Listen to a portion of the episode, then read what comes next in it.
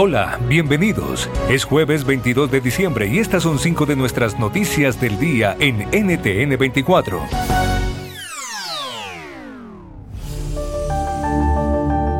A América Latina le espera un 2023 de inestabilidad permanente. Especialistas advierten que el tímido crecimiento económico de la región, que será de 1,7% según el Fondo Monetario Internacional, podría ser un foco de descontento social para el próximo año. Este bajo crecimiento afectará a la popularidad de los mandatarios latinoamericanos, que se verán obligados a realizar ajustes fiscales en un contexto internacional de alta inflación y la devaluación de algunas monedas regionales. ¿Qué otras tendencias podríamos anticipar? Se lo preguntamos a Oliver Stuinkel, autor de un artículo sobre este tema y profesor de Relaciones Internacionales en el Centro de Estudios Fundación Getulio Vargas. En el fondo tenemos varios gobiernos con poca experiencia también.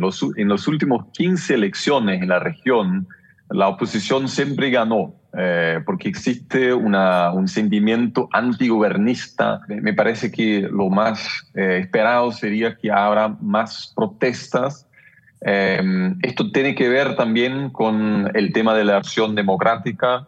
lo vemos en varios países y inicialmente no puede generar tal vez una reacción muy fuerte, como en el caso de El Salvador eh, pero después, cuando la población se da cuenta que el gobierno está en, el fondo tentando concentrar el poder político, generalmente esto también causa eh, tensiones sociales.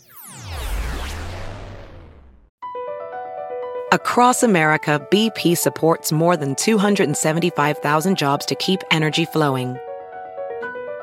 Jobs like building grid-scale solar energy in Ohio and producing gas with fewer operational emissions in Texas. It's and, not or. See what doing both means for energy nationwide at bp.com slash investing in America.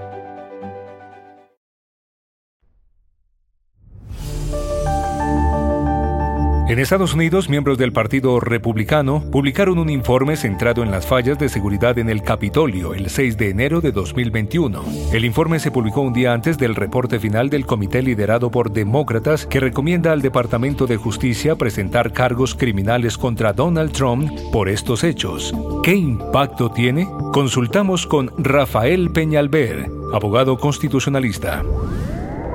La conclusión es que el 6 de enero solamente fue la culminación de un proceso que comenzó mucho antes, aún antes de las elecciones de noviembre, donde se estaba planificando en caso de que se perdiera el voto popular, alegar que hubo que había habido fraude y con eso tratar de básicamente permanecer en el poder alegando fraude y tratar de hacer un golpe de Estado, quedándose en el poder a través de manipulaciones en los distintos estados, a través de amenazas a funcionarios estatales y, por último, si todo lo demás fallaba, tratar de parar el conteo de los votos electorales, la certificación de los votos electorales en el Capitolio el día 6 de enero, que era allí donde se iba a nombrar oficialmente que el candidato Joe Biden había ganado la presidencia.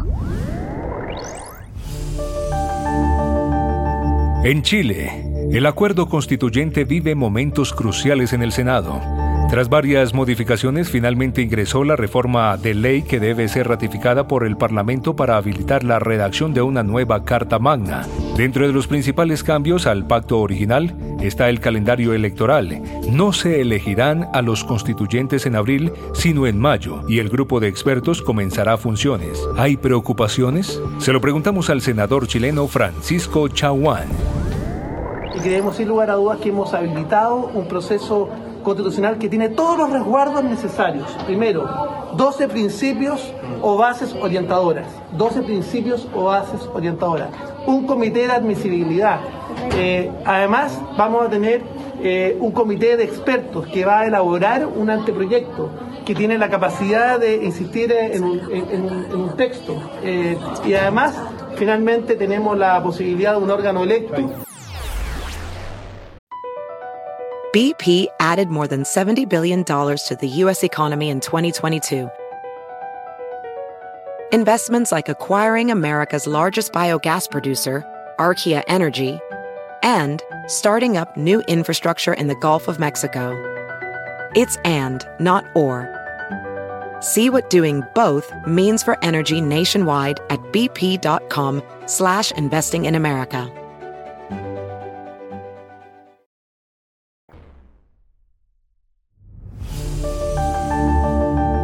En Perú, la Subcomisión de Acusaciones Constitucionales del Congreso declaró procedente nueva denuncia contra Pedro Castillo.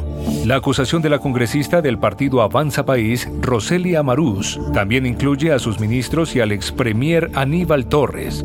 Ellos son señalados por una presunta infracción constitucional del artículo 38 que refiere al deber de honrar a la nación y proteger los intereses del país, así como de respetar y cumplir la constitución y el ordenamiento jurídico. En total, Castillo suma siete investigaciones fiscales en su contra, la mayoría por presunta corrupción. Sobre el camino que sigue el Perú ahora en cabeza de Diana Boluarte, NTN 24 habló con José Tello, ministro de Justicia y Derecho. Estas reformas políticas necesarias son reformas políticas que por lo menos del lado del Ejecutivo se están realizando de una manera eh, abierta en coordinación con la sociedad civil. El día de ayer hemos tenido una reunión con la coalición ciudadana. Mañana tenemos una reunión con una serie de especialistas en materias electorales. Nosotros estamos ahora viendo lo que son los lineamientos de reformas políticas orientadas al sistema electoral, que son las reglas de juego que se utilizan durante una elección, eh, y además también los, digamos, los, los mecanismos que pudiese uno tener para tener pues un, congreso unicameral, bicameral, en sí todo lo que tiene que ver con la representación. Al cierre, celebración en España gracias al Premio Gordo.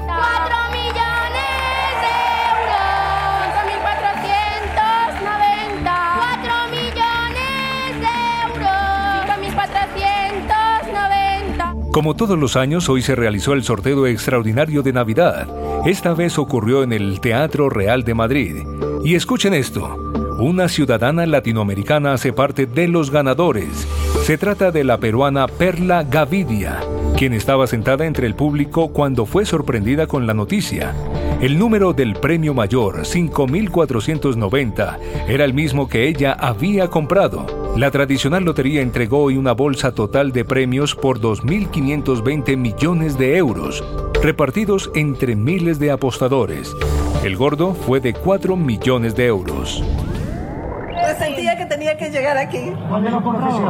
Eso sí, no sé ahora mismo decirte dónde, porque yo en todas partes que he estado viajando con mis hijos he ido comprando los décimos, entre Alicante, Valencia. Sí, porque le dije a mi hijo, fíjate, como no escucho bien, no veo bien, estoy un poco resfriada, le digo, fíjate el número en la pantalla. Entonces él me dice, ya ahora te lo digo, pero yo lo presentía, decía algo que yo había visto y mi hijo me dice, mamá, y yo le empiezo a mirar en, en mi lista. Ahora mismo estoy desempleada. Yo fui una de las desempleadas del Palacio de Gobierno, donde estaba trabajando en, en hostelería durante casi 20 años me echaron a la calle, estaba cobrando ahora mismo el paro.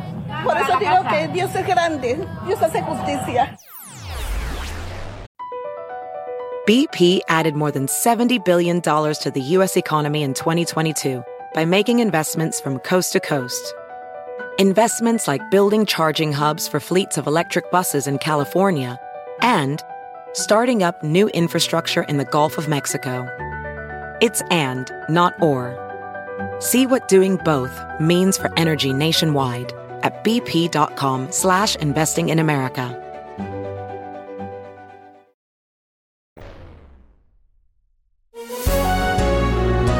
Si te gustó este podcast, puedes buscar más de nuestro contenido en nuestra página web www.ntn24.com. En el podcast de NTN24 te informamos y te acompañamos.